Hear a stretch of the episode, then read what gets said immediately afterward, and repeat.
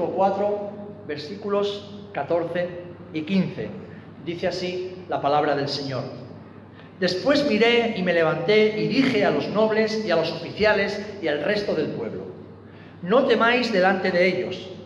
Acordaos del Señor grande y temible y pelead por vuestros hermanos, por vuestros hijos y por vuestras hijas, por vuestras mujeres y por vuestras casas. Y cuando oyeron nuestros enemigos que lo habíamos entendido y que Dios había desbaratado el consejo de ellos, nos volvimos todos al muro, cada uno a su tarea. Que el Señor bendiga su palabra. Amén. Como decía, esta palabra forma parte de un todo que los que pudimos disfrutar de la tarde de ayer y estamos disfrutando de este culto, tiene como objetivo mostrar aquello que el Señor le quiere decir, le está diciendo a la iglesia. Y lo que el Señor le está diciendo a la iglesia es que estamos en una batalla, estamos en una pelea, estamos en la pelea por nuestras casas. Le voy a pedir por favor a, a David que deje una imagen en la pantalla para que podáis visualizar un poquito lo que quiero compartir en los próximos minutos. Nehemías se encuentra en Jerusalén, una ciudad derribada, una ciudad sin puertas, una ciudad sin murallas, una ciudad que había sido humillada por sus enemigos. Habían vuelto en primer lugar con Zorobabel, después con Esdras, y cuando Nehemías vuelve a Jerusalén, se encuentra que las murallas están sin destruir y el templo a medio hacer.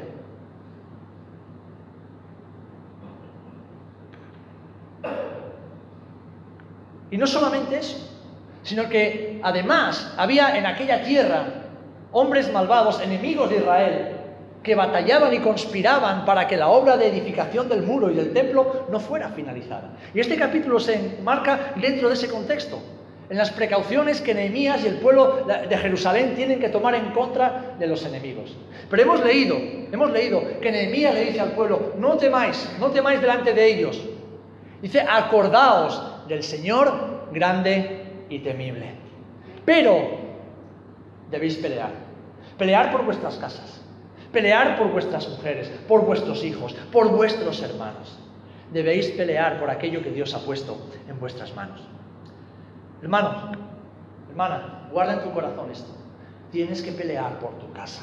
¿Y por qué tienes que pelear por tu casa? Porque el enemigo se ha levantado contra tu casa. El enemigo se ha levantado contra la casa de Dios, que es la iglesia. Y el enemigo, hace ya miles de años, como veremos a continuación, ha comenzado una guerra, una batalla contra Dios contra los planes de Dios. Estamos en una guerra encarnizada contra nuestras familias. Una guerra que va contra nuestros hijos, contra nuestros matrimonios y contra nuestros mayores.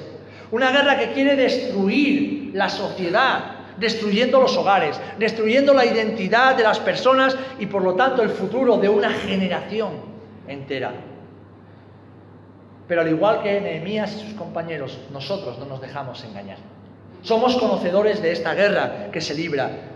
Una guerra que no es nueva, que lleva librándose desde hace miles y miles de años y que ha tenido diferentes batallas a través de las generaciones. Y al igual que los judíos de Jerusalén en tiempos de Nehemías, nosotros debemos pelear por nuestros hermanos, por nuestros hijos y nuestras hijas, por nuestras mujeres y por nuestras casas. ¿Cuántos dicen amén?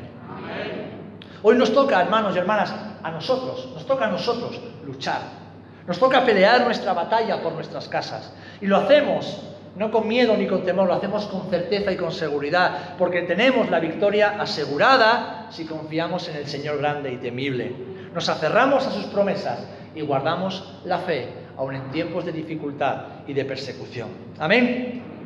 Lo primero que quiero resaltar y que puedas guardar en tu corazón es que la familia como tal, como institución creada por Dios, está en el punto de mira. Está en el punto de mira del enemigo y de Satanás. Y lo podemos ver desde el principio, desde el huerto de Edén. La primera institución humana que Dios creó fue el matrimonio, entre un hombre y una mujer. Dios instituyó la familia a través del matrimonio entre un hombre y una mujer como el único medio, como el único medio para dar lugar a la procreación y así la perpetuación de la especie humana. Un hombre y una mujer. Ese es el modelo de Dios. Y no hay otro modelo válido delante de Dios. Dice Génesis 1, 26, 27, y creó Dios al hombre a su imagen, a imagen de Dios lo creó, varón y hembra los creó y los bendijo Dios y les dijo, fructificad y multiplicaos.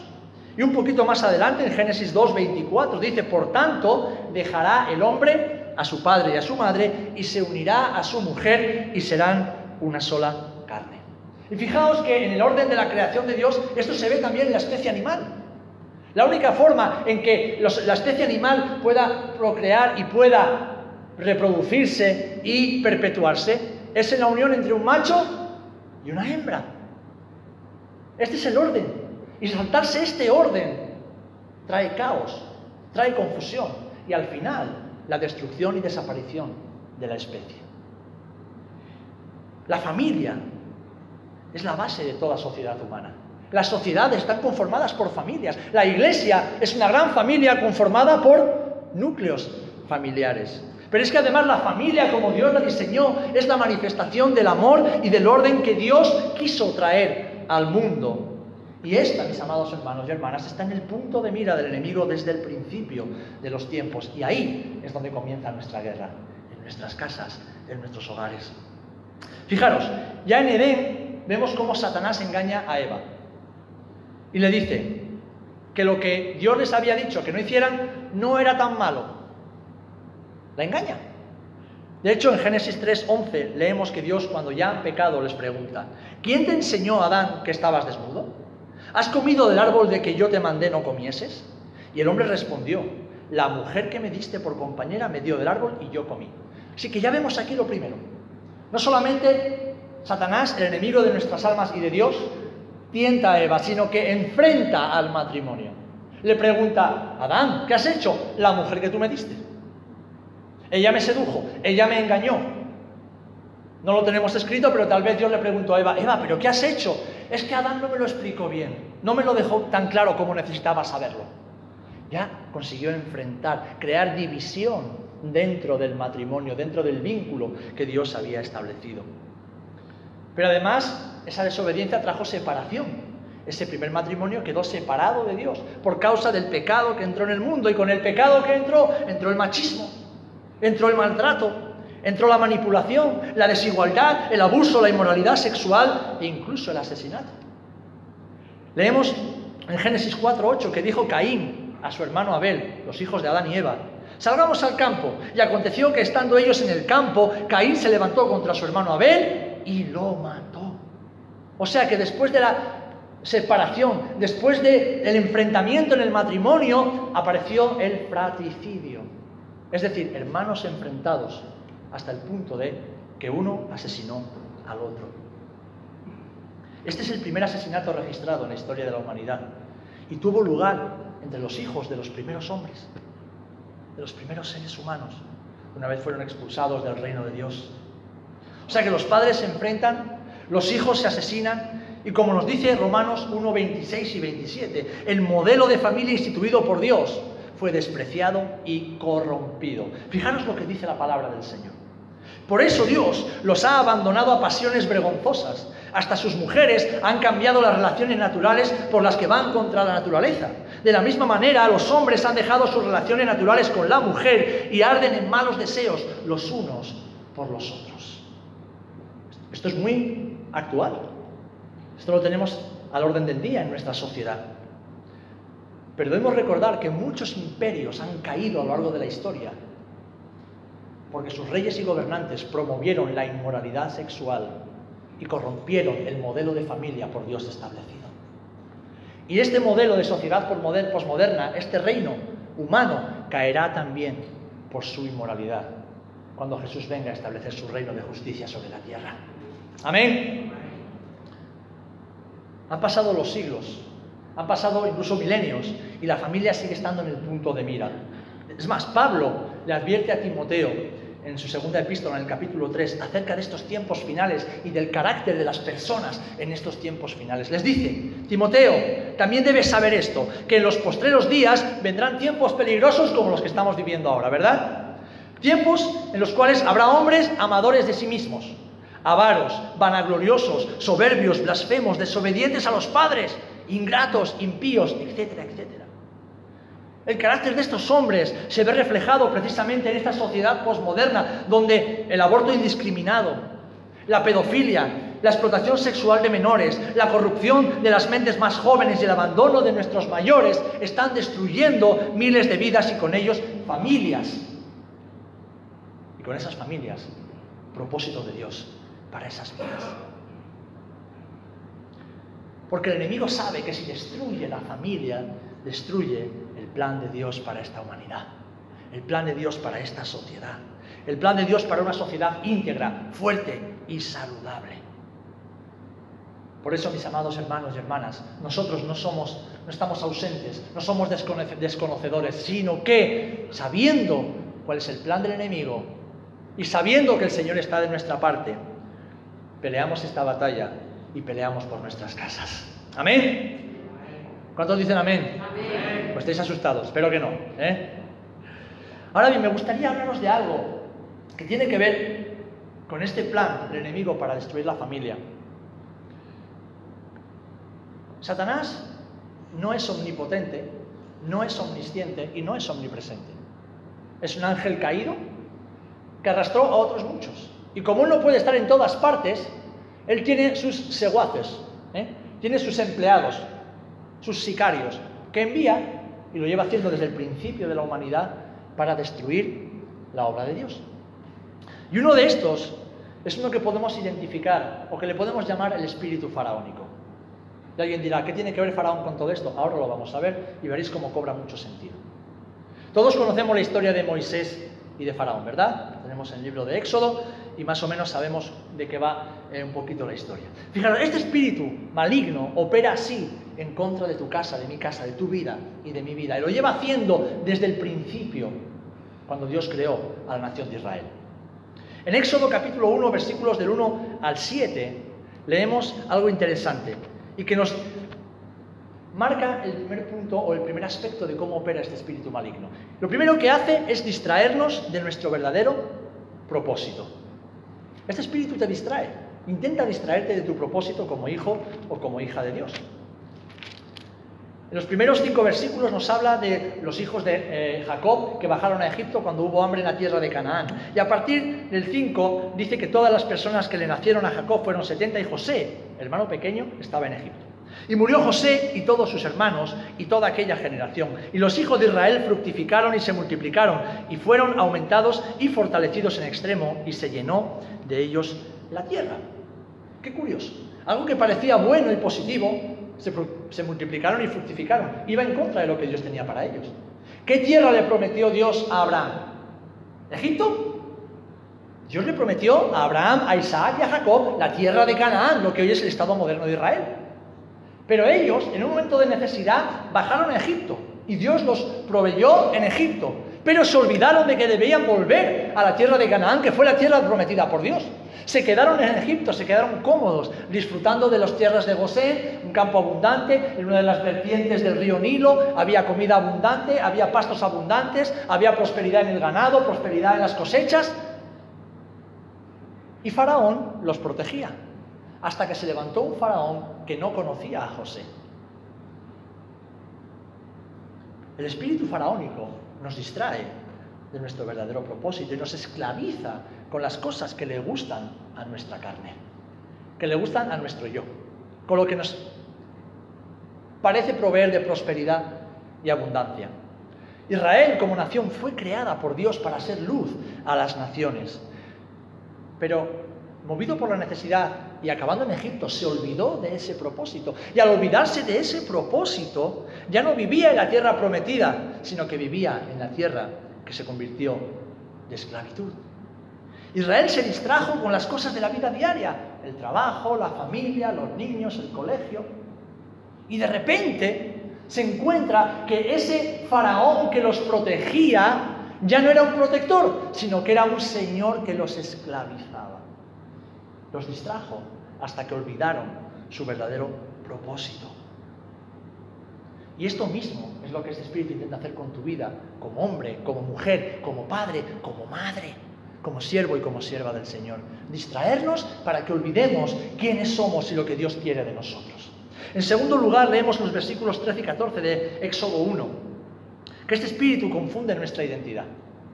Intenta confundir nuestra identidad.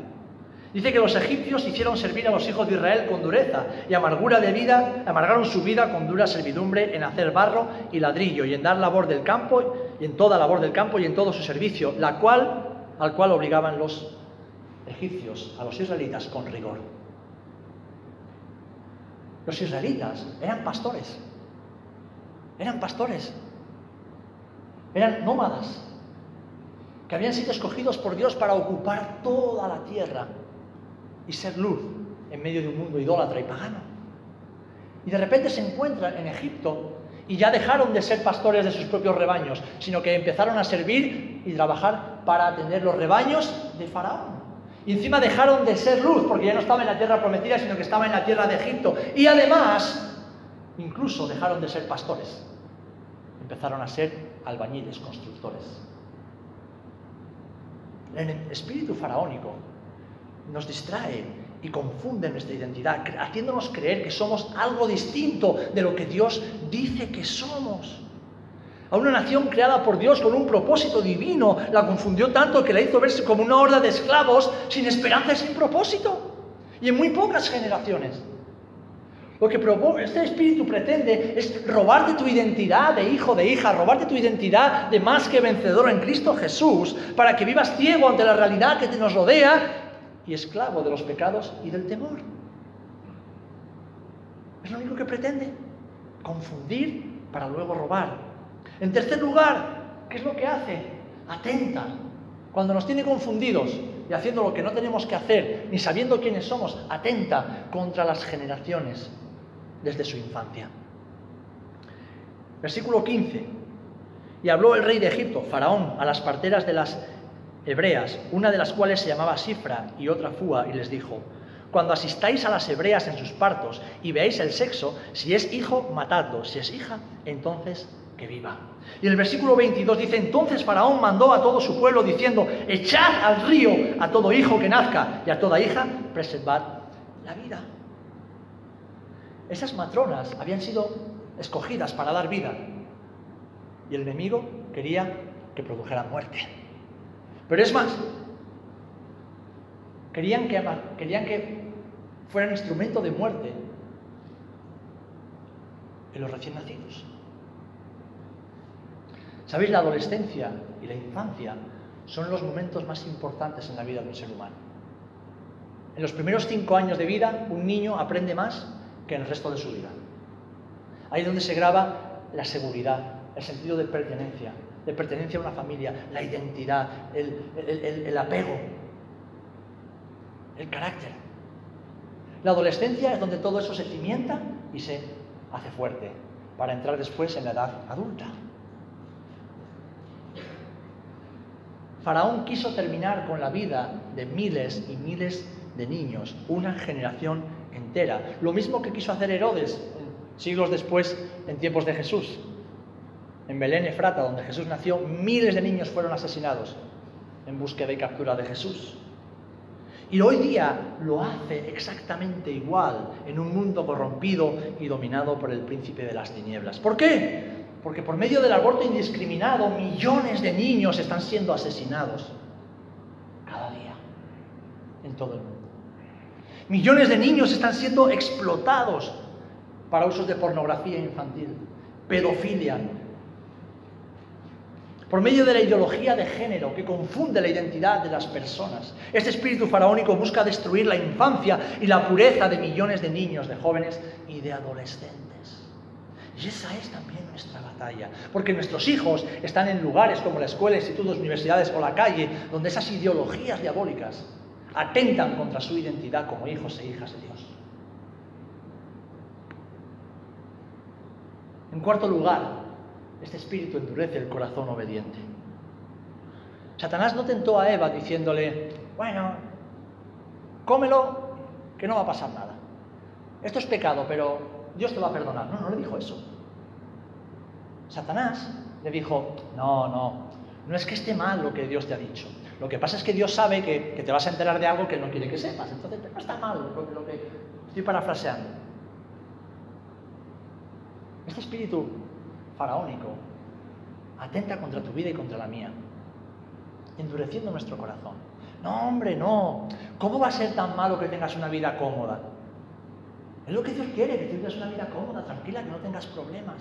¿Para qué servir tanto al Señor? ¿Para qué esforzarse tanto en la obra de Dios? ¿Para qué trabajar tanto con tus hijos, criándolos en los caminos del Señor? al final, cuando sean mayores, harán lo que les dé la gana. No, no, no, no, no, no, no te apures tanto, no seas tan radical, no seas tan...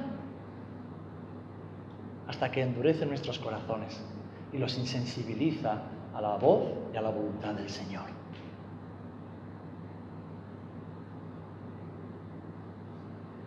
Hoy día, por medio de la superficialidad, de la inmadurez emocional y la comodidad de una sociedad materialista como esta en la que vivimos tú y yo, este espíritu maligno endurece los, corazones de los hijos obedientes, susurrando mentiras, susurrando medias verdades, susurrando aquello que nuestro corazón humano y nuestra carne quiere escuchar.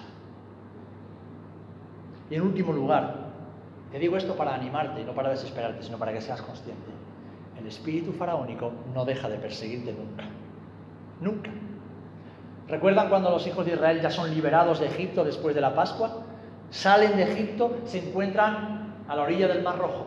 Y dice en los versículos 8 eh, y 9 del capítulo 14 de Éxodo que Faraón endureció su corazón una vez más y enjarretó todo su ejército y salió en persecución de los israelitas para destruirlos a las puertas del Mar Rojo.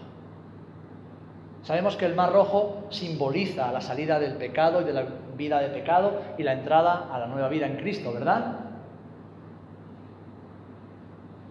Hasta el día en que estemos en la presencia del Señor, el espíritu faraónico perseguirá nuestras vidas para que volvamos atrás, para que volvamos a Egipto, para que volvamos al pecado, para que nos descuidemos, para que nos relajemos, para que vivamos como antes, para que pensemos como el mundo. Pero tenemos que hacer como hicieron los hijos de Israel, escuchando las palabras de Moisés, que dijo, no temáis, estad firmes y ved la salvación del Señor, que hoy hará con vosotros. El Señor peleará por vosotros y vosotros estaréis tranquilos. Amén. Él peleará por nosotros y nosotros estaremos tranquilos. Así que, mis amados hermanos, este espíritu lucha contra todo lo que se levanta en nuestras vidas de parte de Dios para hacernos volver a Egipto, robar nuestra identidad y esclavizarnos. Pero nosotros hemos escuchado la voz del Señor y podemos decir, no, no, no, yo me levanto y peleo por mi casa y por la casa de Dios, que es la iglesia. Amén. Gloria al Señor. Y así que me gustaría terminar volviendo a la historia de Nehemías. Una vez que hemos desenmascarado cómo opera el enemigo en nuestras vidas y en nuestras casas, una vez que sabemos y que hemos recordado que nuestra familia, nuestra vida, nuestros hijos, esta generación está en el punto de mira del enemigo desde el principio, volvamos precisamente a eso al principio. ¿Dónde se encontraban Nehemías y el pueblo de Jerusalén? En el muro, en las murallas. Estas son las murallas de Jerusalén hoy día. Si vais a visitarnos, os vais a encontrar con este tramo, está justo en la parte oriental. Lo que veis al fondo es lo que llaman la Torre de David. Estaban en el muro. ¿Y qué estaban haciendo en el muro? Lo he dicho antes, reconstruyendo el muro, porque se había caído, había sido derribado por los babilonios 70 años atrás. Estaban en una batalla como la tuya y como la mía. Y al igual que ellos, como acabo de leer, tú y yo tenemos al Señor de nuestra parte. La Biblia nos dice y nos lo repite en muchas ocasiones, voy a leer nada más que un par de versículos porque ya he leído uno, que el Señor nos defiende y pelea en nuestras batallas. En otra ocasión, cuando los asirios estaban asediando Jerusalén, el rey Ezequías le dice al pueblo de Jerusalén, esforzaos y animaos, no temáis ni tengáis miedo del rey de Asiria, ni de toda la multitud que con él viene, porque más hay con nosotros que con él. Con él es el brazo de carne, mas con nosotros está Jehová nuestro Dios para ayudarnos y pelear nuestras batallas. Y el pueblo tuvo confianza en las palabras de Ezequías, rey de Judá. Y el Salmo 18, 29 dice, contigo, Señor, desbarataré, ejércitos y con mi Dios asaltaré muros. Amén. Esta es nuestra realidad si confiamos y perseveramos en el Señor. Así que igual que hicieron Nehemías y los habitantes de Jerusalén, nosotros debemos volver al muro y cada uno a nuestra tarea. A nuestra tarea. Debemos dejar de perder el tiempo y comenzar a pelear por nuestras casas y por la casa de Dios que es la iglesia. Muchos de nosotros nunca hemos dejado el muro. Desde el día en que el Señor nos puso en el muro, ahí estamos, perseverando. Días con ganas, otros días sin ganas. Días con fuerza, otros días sin fuerza. Pero ahí estamos perseverando. Esta mañana hemos honrado y hemos reconocido y nos hemos comprometido a seguir cuidando a nuestros hermanos mayores, que algunos llevan 30, 40, hasta 50 años en el Señor. Velando, sirviendo, en lo poco, en lo mucho, pero ahí, en la obra, en la brecha, en el muro. Pero desgraciadamente en esta generación, una generación como es la nuestra, materialista y superficial, y muy cómoda, hermanos, porque es verdad que somos muy cómodos, nos gusta la vida cómoda. Debemos volver al muro, debemos volver a ese lugar que Dios tiene para nosotros en su obra, en su casa. Porque Nehemías cuando llegó a Jerusalén dispuso a cada familia en un tramo de la muralla y les dijo, cada uno reconstruya el tramo que está más cerca de su casa. Y cuando vengan los enemigos, que uno tenga la azada en una mano y la espada en la otra para defender a tu hermano que está a tu derecha y que está a tu izquierda. Porque de eso se trata la obra de Dios. No de que nos vaya bien y fácil. Lo estamos viviendo en estos tiempos. No es fácil. Tenemos que hacer malabarismos para tener un culto o dos cultos o los cultos que haga falta. Pero da igual. Estamos en una batalla. Una batalla por la fe. Una batalla por nuestras casas, por nuestros hijos. Una batalla por nuestros mayores que están siendo abandonados por muchas familias. Están muriendo en las residencias y en los hospitales solos después de una vida entera trabajando y sirviendo para levantar este país. Pero nosotros somos la iglesia del Señor, hermanos. Nuestros principios no son los principios del mundo, son los principios del reino. Y peleamos las batallas del Señor. Amén. Así que debemos volver al muro para que el enemigo no vuelva a entrar en nuestras casas con su mentalidad carnal, mundana, divisoria y materialista. Porque el enemigo está atacando los matrimonios, está atacando a nuestros hijos y a los jóvenes, intentando destruir el propósito de Dios en sus vidas. Está atacando a nuestros mayores, pero no le vamos a dejar. Amén. Nos vamos a levantar y a pelear por nuestras casas. Así nos vaya la vida en ello. Vamos a pelear por nuestras casas. Y no solamente por la mía, porque mientras yo peleo por mi casa, peleo por la tuya y tú peleas por la mía. Porque Nehemías le dice a sus hermanos, pelead por vuestros hermanos, por vuestros hijos, vuestras hijas, vuestras mujeres y vuestras casas. Es decir, pelead por la ciudad de Jerusalén, que aquí simboliza la iglesia del Señor. Así que, amada iglesia, aunque sabemos que estamos en tiempos dramáticos y complejos, sabemos que la batalla es dura y muchos, desgraciadamente, aún no son conscientes de ello, también sabemos que nosotros somos hijos del Dios Altísimo. Somos hijos del Dios Todopoderoso. Somos hijos del Rey, el único Rey verdadero y soberano.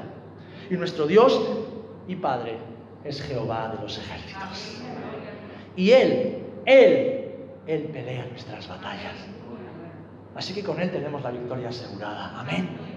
Lo que debemos hacer es como hicieron Nehemías y sus amigos, ponernos en el muro, es decir, en el lugar donde Dios nos ha puesto en su obra, en su iglesia, y pelear, y velar, estar despiertos y no adormecernos, no dejar pasar el tiempo, no acomodarnos, sino decir, Señor, para este tiempo y para esta generación tú me has traído hasta aquí.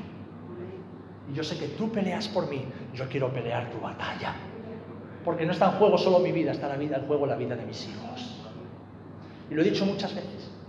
Y lo repito en público, para que en público se me pueda reprender o se me pueda exhortar si llegase el momento, Dios no lo quiera. Si el día de mañana la iglesia crece y somos miles de personas y mis hijos no están en Cristo, seré un fracasado.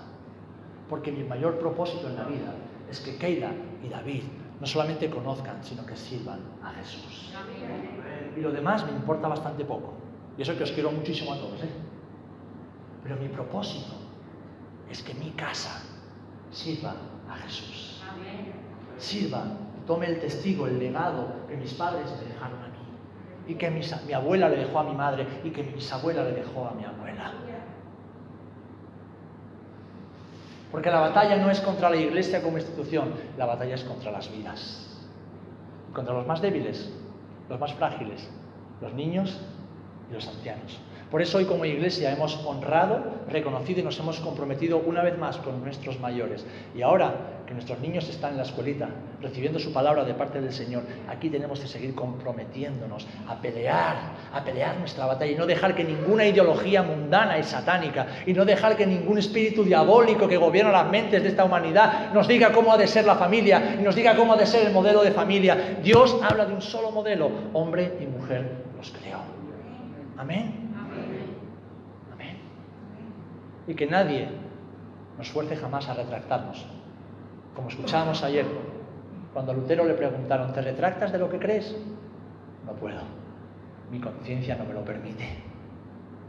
Mi conciencia no me lo permite. Y mi conciencia está basada en la única verdad absoluta que es la palabra de Dios. Amén. Amén. Así que terminamos con las palabras de Nehemías a sus hermanos.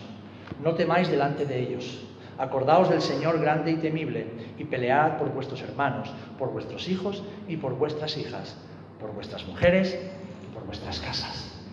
Y yo añado, y por la casa de Dios, que es la iglesia. Padre, en el nombre de Jesús, te damos gracias por tu palabra, gracias porque tu Espíritu Santo revela tu verdad cada día a los corazones de aquellos hombres y mujeres dispuestos a escucharla. Te damos gracias porque tú estás con nosotros y no nos abandonas jamás. Te damos gracias, Señor, porque tú eres bueno. Tu fidelidad es sempiterna, Señor. Gracias, Padre, por habernos revelado a tu Hijo Jesucristo y por medio de Él alcanzarte a ti. Sabemos que estamos en una batalla, Señor, y en esta hora nos disponemos en tus manos, Señor. Nos ponemos en ti porque solos no podemos, Señor, pero sabemos que tú estás con nosotros. Queremos pelear por nuestros hijos y nuestras hijas. Queremos pelear por nuestros padres y nuestras madres. Queremos pelear, Señor, por nuestros hermanos. Queremos pelear por nuestras esposas y por nuestros esposos. Queremos pelear por todo aquello que es de justicia y de bien, que viene del reino de los cielos. Así que, Padre, ayúdanos, acompáñanos, Señor. Llénanos de poder y de autoridad para hacer tu obra, que cada uno en la parte del muro donde nos hayas colocado, sigamos adelante, velando por nuestras casas y por la iglesia. Y mientras tanto te pedimos, Señor, atrae hacia ti, Señor, arrebata del infierno y del pecado a todos aquellos que en este pueblo, Señor, donde tú nos has puesto, han de conocerte y ser salvos. Te lo pedimos en el nombre de Jesucristo de Nazaret y te damos a ti toda la gloria, porque solo tú te la mereces. Amén y amén, Señor. Amén. Amén. Amén. Gloria al Señor. Gloria al Señor.